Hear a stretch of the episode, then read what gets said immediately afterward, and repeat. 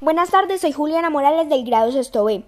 Hoy hablaremos sobre las amenazas, eh, los atentados y concepto de dignidad de las personas. Bueno, las amenazas son las que atentan con violencia, ya no se respetan las familias, se tratan mal, lo discriminan a uno por ser feo, las bandas de ladrones, hay muchas bandas de ladrones que roban. Bueno, eh, los atentados. Al no haber tolerancia, atentamos contra la vida física y moralmente.